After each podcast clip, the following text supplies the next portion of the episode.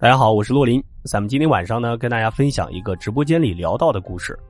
呃，今天呢，刚好有一个粉丝聊起来，说东北有五大仙儿，还真把人考住了。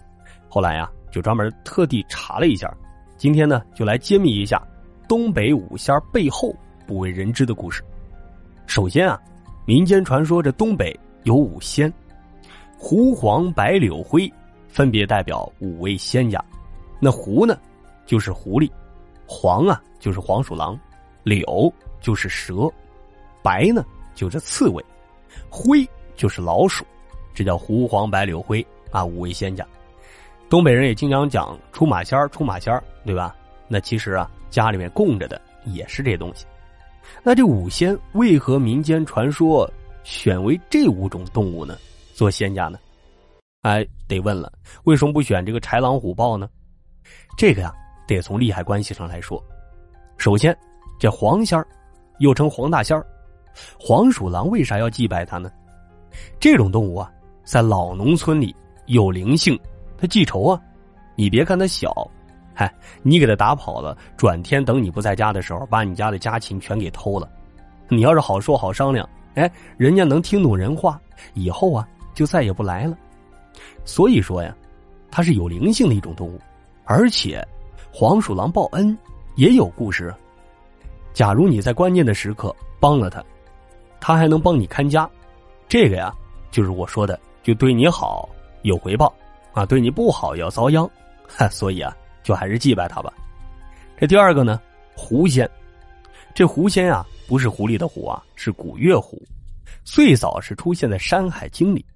九尾狐最著名的故事就是《封神演义》里妲己的形象。他有魅惑的能力，能祸国殃民呀，所以啊，人们觉得这狐仙本事大。这第三个呢，就是刺猬。哎，要说供刺猬这事儿，确实让人难以摸不着头脑啊。这刺猬也没有杀伤力，为什么封它为仙儿呢？要知道啊，这白仙儿的肉身呢，本身是具有极高的抗毒抗药性，所以啊，在一些老辈的农村，经常用白仙儿一族来解毒解煞。所以，大部分人呢，把它当做进财防病的保家仙儿，那就刺猬。这第四个的是柳仙儿。人们对于蛇的崇拜啊，是自古以来就有的，来自于远古的传说。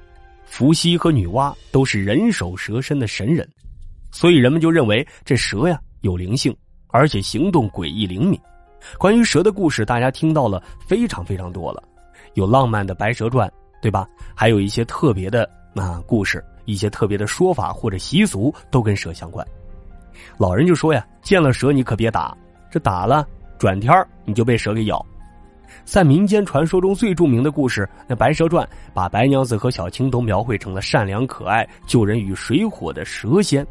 所以这蛇呀，还是那句话，有灵性。那有人就问了：猫也有灵性啊？那猫啊是舶来品，这猫不在本土。啊，大家都听说波斯猫对吧？其实这猫啊都是从国外流传过来的。第五名呢是老鼠，也就是灰。这东西啊没有杀伤力，啊也不会报复你，对吧？一个老鼠有什么好报复的？那为啥把它奉为仙儿呢？就因为啊这老鼠太多了。古时候啊，这老百姓或者农民最怕的什么呢？就怕没饭吃啊，对吧？不像现在衣食住行咱都能满足。于是啊，在古代呢，就怕被老鼠偷了粮食，所以啊，就奉他为仓神。啊，仓神就是管管粮库的。我尊敬您啊，您可别偷我吃粮食了。所以啊，在民间填仓节的时候，祭祀拜的那个，哎，就是灰仙儿。现在啊，总算知道这五仙的由来了吧？今天咱们聊的是东北常供的五大仙儿。那明天呢，咱们来聊一聊。东北人常见的啊，也就是很多人认为的东北三大仙儿，具体到三个仙人，一会儿聊一聊。我是洛林，咱们下个故事接着见。